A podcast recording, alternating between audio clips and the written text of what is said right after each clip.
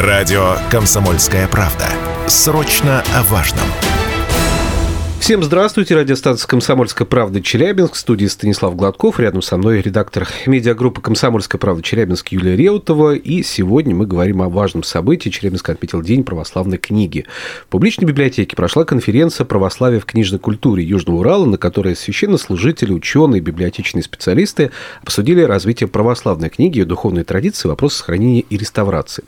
Вот о том, что такое православная книга, где сейчас у молодежи черпать духовные основы, может ли такая литература быть интересной подрастающему поколению. Мы говорим с нашим гостем. В гостях у нас сегодня миссионер, писатель, общественный деятель, настоятель храма в честь воина Дмитрия Донского в Ставрополе, руководитель двух отделов епархии по делам молодежи, миссионерского отдела, член общественного совета ГУВД по Ставропольскому краю, Следственного комитета Ставропольского края, Минюста Ставропольского края. Очень много регалий у нашего гостя сегодня в гостях. Потому нас... что еще и сектовед. Да, и сектовед к тому же, да. Антоний Скрынников на нашей студии. Добрый день.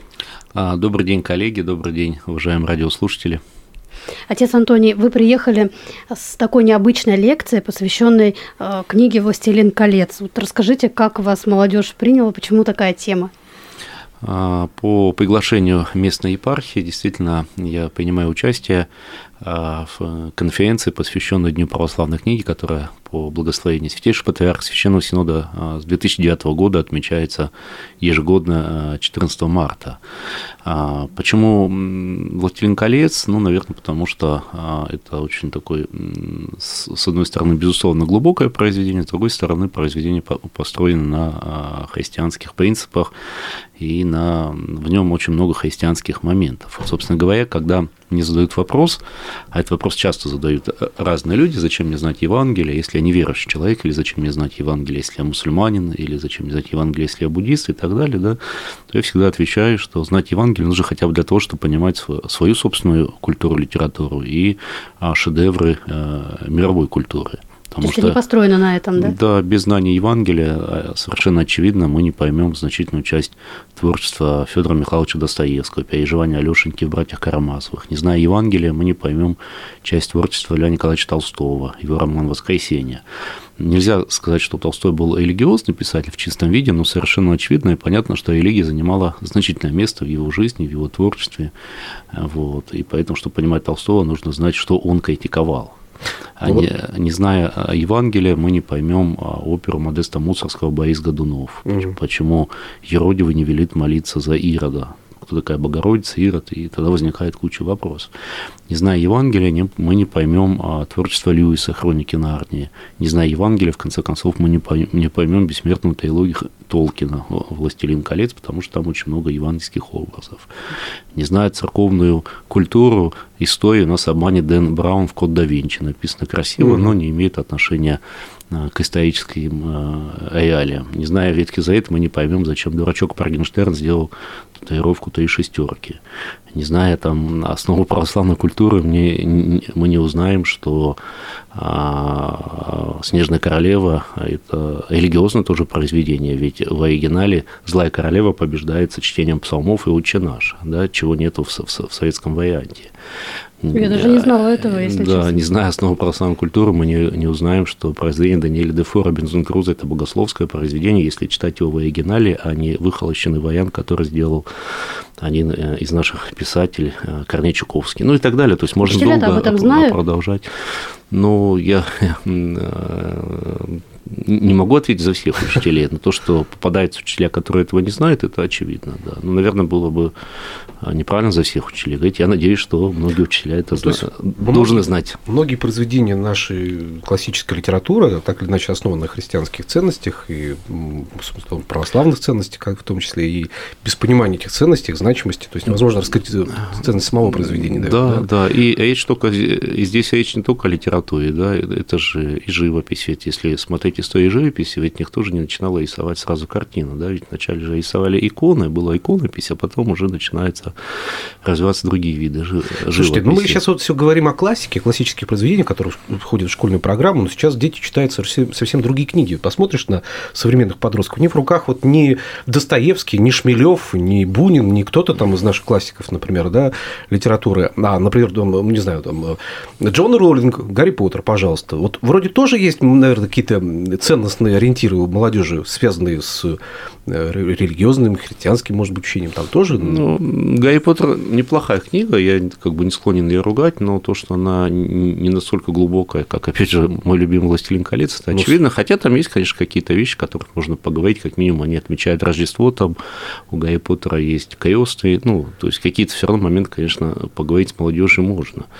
Но вот вы правы, да, что очень сложно говорить на основе классических произведений. Да. Я на нефтяном факультете читал в одном университете лекцию и стал там, спросил у них, знают ли они, кто такой Джордж Старк.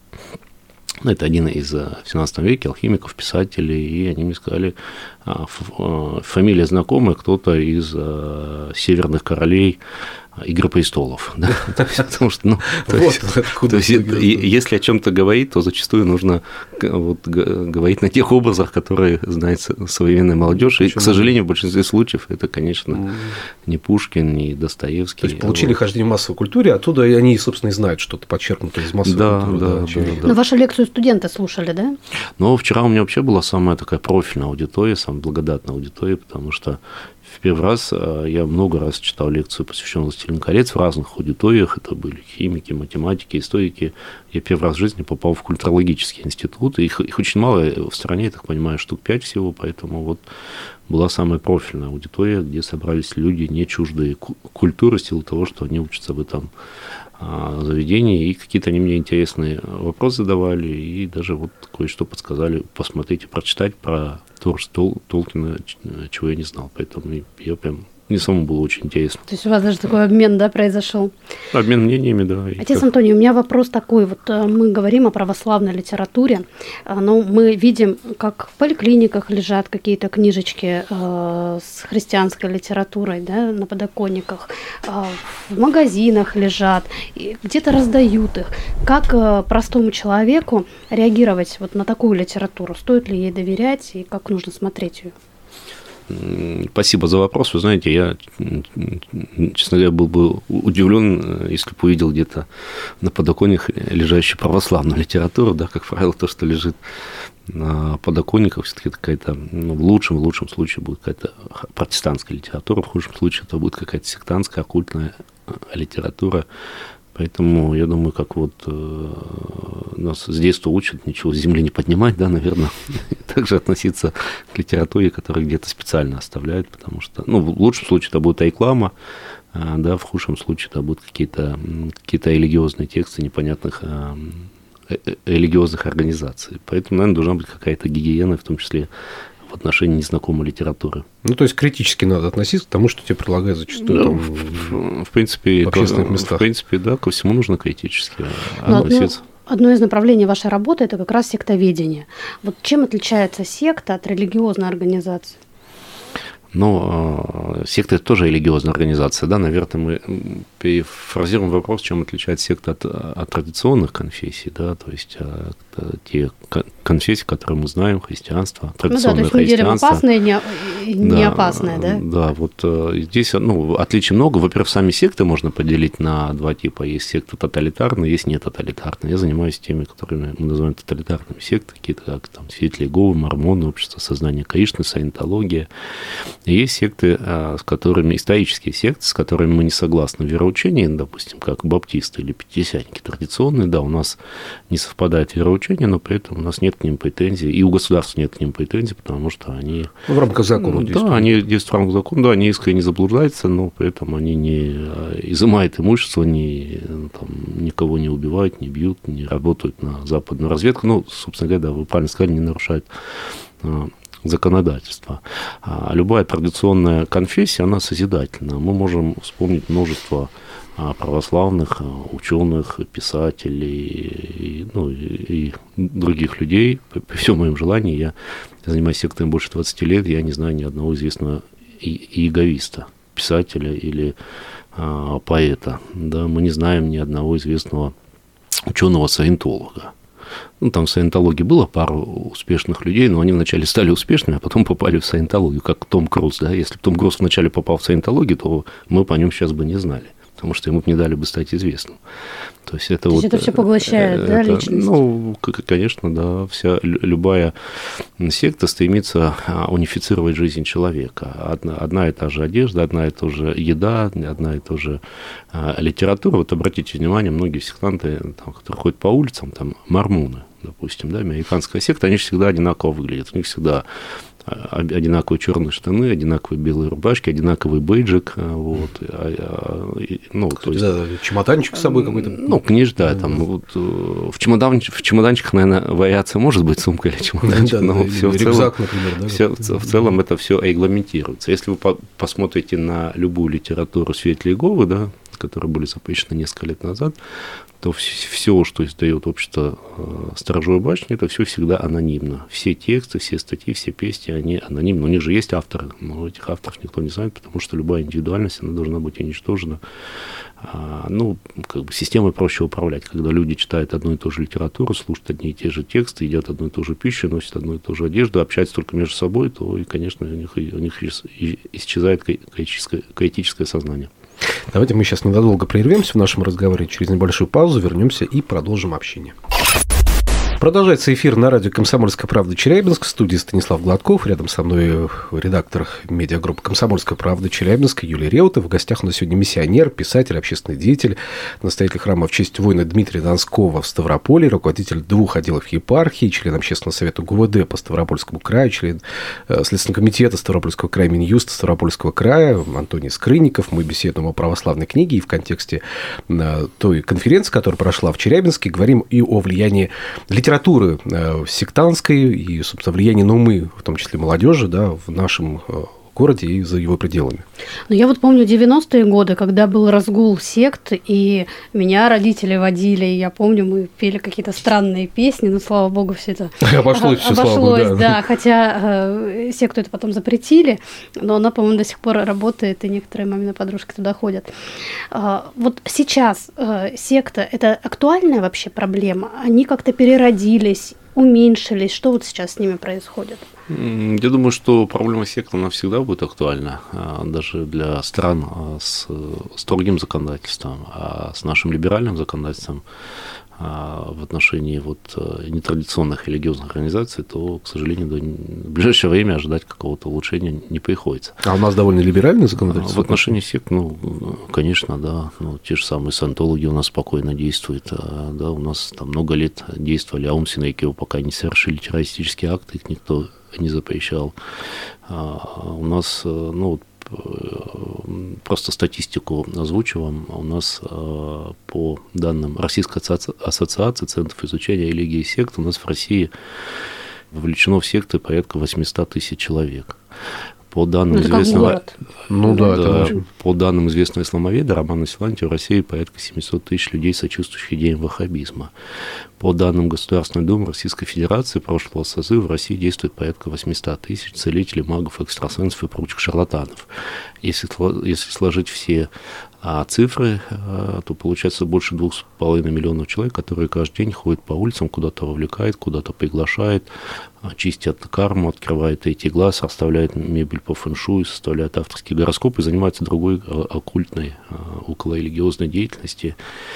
Вот, и то что, то, что законодательство это позволяет, да, у нас маги могут сертифицироваться. Это, конечно, смешно. Почему знаем, что 800 тысяч? Да, потому что есть такое понятие, как добровольная сертификация, и вот 800 тысяч магов прошли. Ну, по официальным данным. Они, получали, они получили государственный документ, что они прошли сертификацию. Понятно, что он ничего не, не значит, но людей он обманывает. Ну, раз и, там, это же государственный сертификат. А сколько из них не, не прошли сертификацию? 800 тысяч, даже если мы берем минимум 800 тысяч, это больше, чем количество университетских преподавателей преподаватель. 800 тысяч – это больше, чем количество а, врачей в стране. То есть маги, экстрасенсы, они, к сожалению, они очень актуальны, и ну, раз это все, все они могут действовать, наверное, это все-таки какие-то пробелы законодательства. Отец Антоний, а какая самая страшная секта вам попадалась вот, а, из ну, тех, которые вы исследовали? А, ну, то есть, ну, как бы здесь можно вопрос на две части поделить. Если по формальным признакам, то тут, собственно говоря, ну, ну наверное, ваххабита, да, наверное, ваххабизм все-таки в силу того, что у них есть оружие, вот, станисты, да, которые могут могут убить э, человека. У нас была секта «Черный тюльпан» в одном из городов э, Старопольского края. Не обезглавили двух человек, два военнослужащих, курсанта, решили выйти, оттуда их обезглавили. Вот. Если брать вот таких каких-то крайние случаи, да, а так, на самом деле, тут всегда у меня стандартный ответ. Самая худшая секта – та, куда попадет ваш близкий. И вам можно говорить, вы знаете, у ваххабитов есть оружие, а вы скажете, да мне плевать на ваххабитов, мой близкий эгоист, и мне для вас это будет гораздо хуже, чем ваххабизм. Поэтому все вот э, в сравнении с чем-то можно только ответить на этот вопрос. Ну вот э, всегда лучше предупредить болезнь, чем ее потом решать по факту, да, то есть мы говорим о подрастающем поколении прежде всего, и многие из них, кстати, сейчас, ну, не многие, скажем, а довольно мало людей молодых читают книги, и большинство смотрят все-таки фильмы, лезут в интернет, что там с гаджетами проводят время. И вот как в этой ситуации быть, не очень понятно, потому что, с одной стороны, родителям это мало беспокоит, мало их беспокоит, мало интересно, с другой стороны, школа у нас больше все-таки образовательная услуга сейчас, вот как исправить ситуацию, как не допустить, чтобы ребенок все-таки ну, был, попал под влияние. Ведь порой же это какое-то модное увлечение, может быть, не, по, не по-настоящему человек может там ребенок верить во что-то в это, да, быть убежденным сторонником какого-то течения или направления э, запрещенного. Это может быть просто увлечение какое-то модное. Ну, вы знаете, у меня нет какого-то универсального э, рецепта, да, вот я бы все-таки, наверное, один из многих, я бы расширил курс основы православной культуры, ну, или основу там, соответственно, если это там мусульманский регион, основы исламской культуры, да, потому что 20 а, лет, а, начиная с 90-х годов, традиционной конфессии, мы говорили о том, что в школах нужно изучать основу, собственно, религиозной культуры.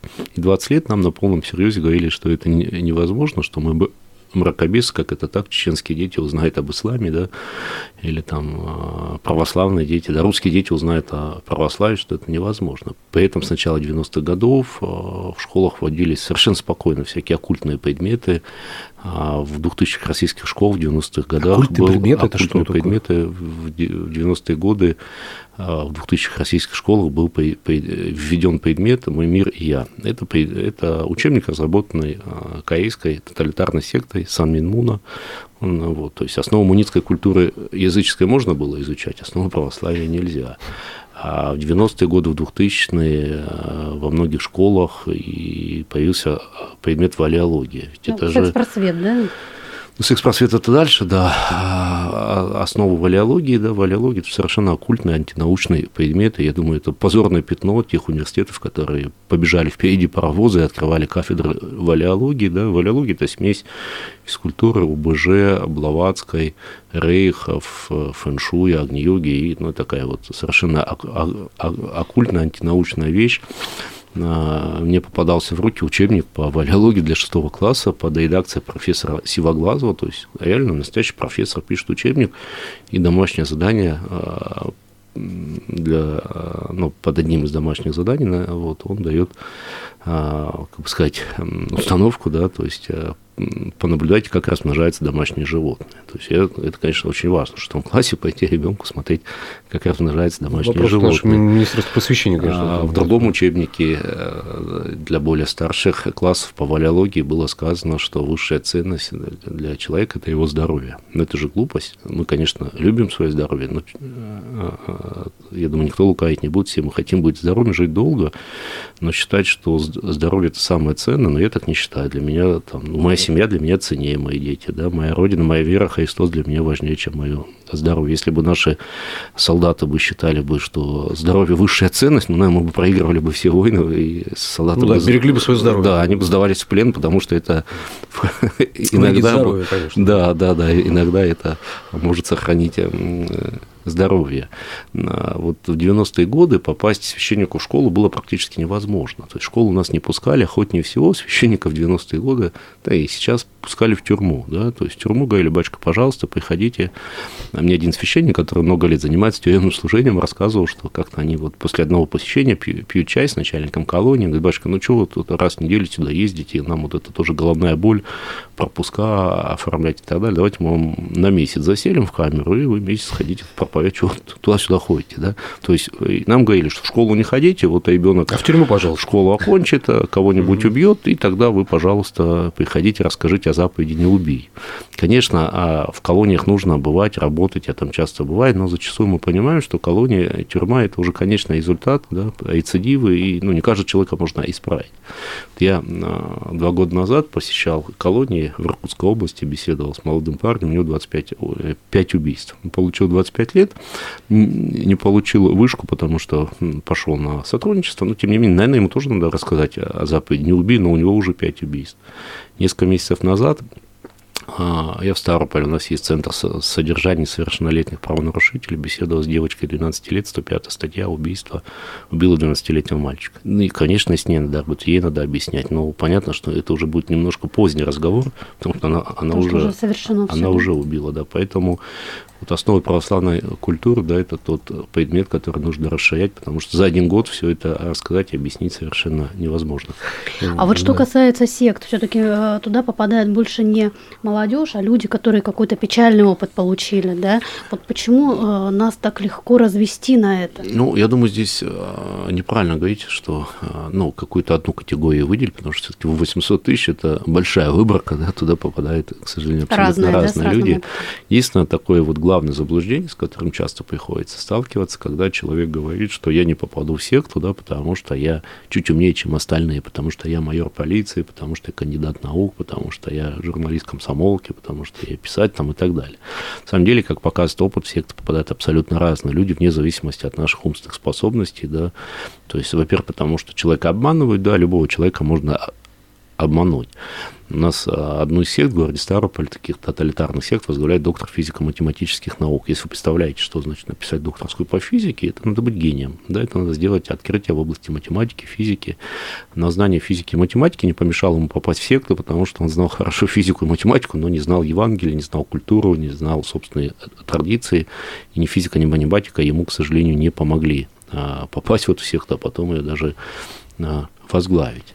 А, безусловно, нужно учитывать, что люди, которые в стрессовой ситуации, они тоже, конечно, такой вот очень легкий объект, да, потому что человек в стрессовой ситуации, он не всегда может адекватно воспринимать действительность вокруг себя. Ну, мы знаем там миллион случаев, да, когда какой-нибудь бабушке звонит незнакомый номер, бабушка, срочно я попал в аварию, переведи деньги, и все, у человека стресс. И если внук есть, там уже никто не понимает, чей это голос, да, хочется спасти любимого человека, и в стрессе э, бегут отдавать деньги. Те же самые свидетели Говы, я знаю много случаев, когда вербовали людей возле похоронной конторы. Понятно, что человек, который идет в похоронную контору, человек в стрессовой ситуации, Никто по радостному поводу не ходит туда покупать пластиковые цветочки. Если в этот момент подойти, условная ситуация, дедушка пришел хоронить бабушку, человек пожилой, у, него горе в этот момент подойти, проявить сочувствие, помочь там венки до, до машины донести, там, дать какую-то литературу, посвященную теме смерти и воскресения, то есть вероятность, что после травмных мероприятий он вспомнит, скажет, вот такие люди хорошие мне помогли, но как минимум надо пойти сказать спасибо. Очень часто религиозные тексты висят возле онкологических поликлиник. Понятно, что человек, который идет в онкологию, он тоже э, в стрессовой ситуации, даже если у него еще ничего не нашли. Если у человека онкология, она неоперабельна, ему говорят, тебе осталось жить два месяца, он выходит вид объявления, отдай квартиру, Иисус тебя спасет – ну, это будет не так грубо, но смысл будет такой, да, конечно, он отдаст. Квартиры две, они ему уже не нужны, ему там жить-то осталось. Поэтому а, стрессовый факт – это очень, конечно, такой весомый. Но они же приходят как добрые люди, они же помогают и добрым словом, и глаза у них э, хорошие, да, добрые. Слушайте, ну вот те люди, которые вам из колонии звонят на телефон, они же тоже к вам... Добрым голосом. Они, они, они же тоже к вам с добром приходят, что хотят спасти ваши деньги, потому что их куда-то переводят, да, и надо срочно вам помочь. Но если бы они приходили и говорили, что мы злые сектанты, ну, наверное, к ним бы никто не пошел. Вот вы сказали, что самая страшная сект, секта э, – это та, в которую попадает твой близкий человек. А что делать, если случилась такая беда? Вот какие-то наши службы могут помочь? Ну, здесь а, очень все индивидуально, да, потому что есть специалисты, да, в, в ГУВД, да, он так называется Центр противодействия экстремизму, есть определенный отдел по борьбе Э, с терроризмом Федеральной службы безопасности, но туда можно обращаться только тогда, когда явно нарушено законодательство. Да, если вы придете и скажете, что моему сыну 24 года, он стал светлым Иеговы, ну, пускай не светлым Иеговы, а там стал э, каким-нибудь там ну, неоязычником, саентологом, да, они скажут, ну, они официально зарегистрированы, да, то есть э, он, Что сделать он можно? ему 24 года, он имеет право. Совершенно то есть, Да, то есть одно дело, если мы знаем, что наш близкий знакомый там попал там к ваххабитам, да, или, ну, тогда, конечно, или, или к сатанистам, тогда можно идти в правоохранительный орган. В большинстве случаев, к сожалению, люди остаются э, с, решать эту проблему э, сами собой, своими силами, и это тоже вот придает актуальность нашей теме, да, потому что в России нет государственных специалистов, которые могли бы помочь человеку выйти из секты. Нет таких центров даже. Все центры, которые есть в России, они, а, либо частные, либо общественные, либо церковные, и Б, они, как правило, занимаются распространением информации. То есть они не работают с людьми, попавшими в секту, потому что на это нету ресурсов. Ресурсов, да, потому что я даже сам по себе сужу. Вот я, допустим, могу там в год прочитать там 100 лекций об опасности секты, и меня услышит там, условно говоря, 100 тысяч человек. Либо я могу а, заниматься одним человеком весь год, даже если я ему помогу, он в конце года выйдет из секты, то за это время туда а, мы вытащим одного, туда попадут сотни. Поэтому на данном этапе, конечно, просто целесообразнее а вот э, специалистам заниматься информированием, чтобы туда не попадали новые Предупреждением. люди. Да, но при этом в частном порядке, конечно, когда у нас порядка 20 центров э, в России, частных общественных, которые занимаются изучением проблем сект, всегда можно, конечно, получить консультацию.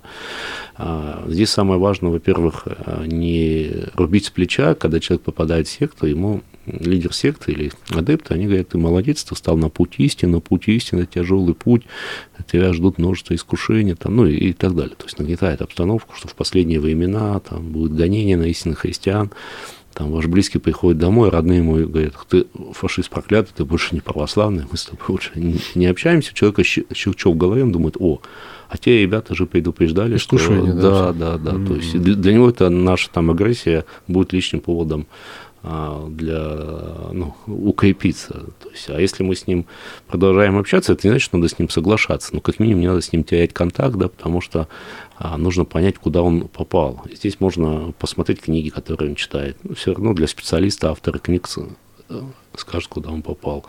Можно посмотреть браузер, в конце концов, какие сайты он посещает. Ну и в целом даже по разговорам иметь возможность, если человек, ваш близкий ходит, говорит, хай, Кришна, Кришна Рама, ну, наверное, вряд ли он стал э, толкиенистом, скорее всего, он кришнаитом стал, да, вот, а если он ходит там, отказывается праздновать дни рождения, Пасхи, юбилей, то, скорее всего, он стал свидетелем Иеговы.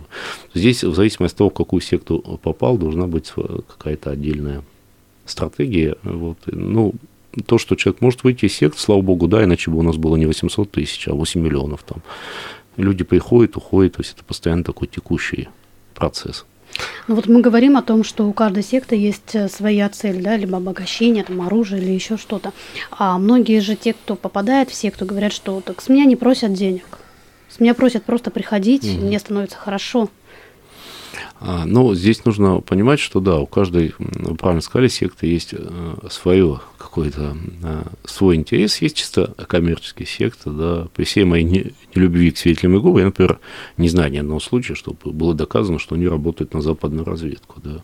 То есть это такой очень хорошая бизнес-корпорация, э, чистый бизнес, ничего личного. Но квартиры переписывают да. им, это но, мы точно знаем, нет, да? Ну, такие случаи были, да, но это бизнес, да. Если мы берем саентологию, то это очень удачная комбинация, то есть это и бизнес, серьезный бизнес, и это в том числе очень плотное сотрудничество с Центральным разведным управлением США. Есть секты, которые э, не интересуют ни то, ни другое, как я говорю, где в основе лежит шиза. Ну, бывает так, что психически больной человек собирает вокруг себя примерно подобную аудиторию, его не интересуют деньги, власть, он искренне верит в то, что делает. Здесь, как пример, а, лет, наверное, 15 назад были пензенские сидельцы, да, когда люди в Пензе под Пензой выкопали катакомбы, э, залезли туда с детьми, закатили бочки с керосином, закопались и сказали, мы будем ожидать конец света здесь. А если будет нас откапывать, мы его сами совершим. Да-да-да, причем дети-то маленькие были. Да, два человека там погибли, но там вот чистая шиза, и лидер этой секты, он до сих пор находится на принудительном лечении. Понятно, что его не интересовало деньги, деньги, разведка. Он сам жил в этих условиях вместе со всеми. У нас есть э, на Ставрополе очень экзотическая секта. А, они последователи Горбачева. Такие религиозные последователи. это как политическая секта. Да, они прям есть, они написали икону, у меня есть, а, это в кавычках икона, вот известный профиль Михаила Сергеевича Слысина в Нимбе. Вот, и они ему Акафист написали, ну, Акафист молитва, начинается Акафист такими словами, «О, отче Михаиле, ты перестройку сделал в мире, но не весь мир тебя благодарит». Ну, как бы есть какая-то логика в этих словах. И я когда с ними общался, я им задал вопрос, говорю, почему такая экзотика, да, почему а, Горбачев, они говорят, ну вы что, Евангелие не читали? Я говорю, ну, читал, ну, как-то там не нашел ничего про Горбачева, но сейчас покажем. Открывает э, Ветхий Завет, одну из книг, там, по-моему, если не ошибаюсь, книга Левит, 15 глава.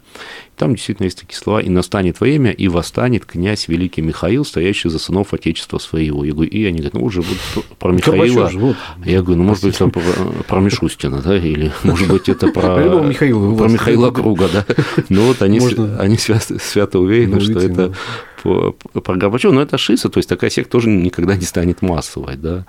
Тут на Урале, в Екатеринбурге есть ну, довольно такая небольшая, но активная секта, они искренние почитатели автора советских сказок э, Бажова, то есть они издали его сказки, в том числе «Королева Медной горы», по-моему, так называется. Хозяйка. Хозяйка, да, хозяйка Медной горы, они издали, да, в два столбца, чтобы это напоминало Священное Писание, искренне верят, что она, она существует и молится, и то есть, ну, это такие секты, они то есть, никогда массовыми не станут. Они всегда ну, выберут максимальное количество людей и все. Но большинство сект, они, конечно, преследуют какую-то цель. Вот. Ну, как правило, это комбинированная цель и обогатиться, и еще какую-нибудь пакость сделать в общем, сколько человечества у нас живет, столько у нас различных учений, сект, направлений, все-все. И, в общем, соблазнов очень много у простых людей, да. И тем более мне вот ваша мысль понравилась о том, что необходима какая-то служба, которая помогала бы людям выходить из этих сект. К сожалению, у нас этого нет в стране. Это только да. отдается на откуп только родным, близким, которые каким-то да, образом могут да, влиять. К сожалению. У нас есть центры, ну, есть же у нас центры, где там занимаются реабилитацией наркоманов, да, алкоголиков. Вот, То есть со всеми категориями граждан работают, а, вот, а это ну, ну, не менее актуально. То есть хорошая была бы инициатива, наверное. Но мы к этому приходим, когда э, появляются новости о том, что ребенку нельзя перелить кровь, да, о том, что кто-то кому-то нельзя ну, служить мы в армии. приходим к разговору об этом уже 20 лет. Дальше разговоров пока никуда не идем. Ну что, наверное, завершим нашу беседу. Очень интересная беседа у нас получилась, очень полезная. Спасибо огромное. Напомню, в гостях на радио «Комсомольская правда» был миссионер, писатель, общественный деятель, настоятель храма в честь воина Дмитрий Донского в Ставрополе, руководитель двух отделов епархии, член общественного совета ГУВД по Ставропольскому краю, Следственного комитета Ставропольского края, Минюста Ставропольского края. Антоний Скрынников был в нашей студии. Спасибо большое, что были с нами сегодня. Спасибо за приглашение. Спасибо.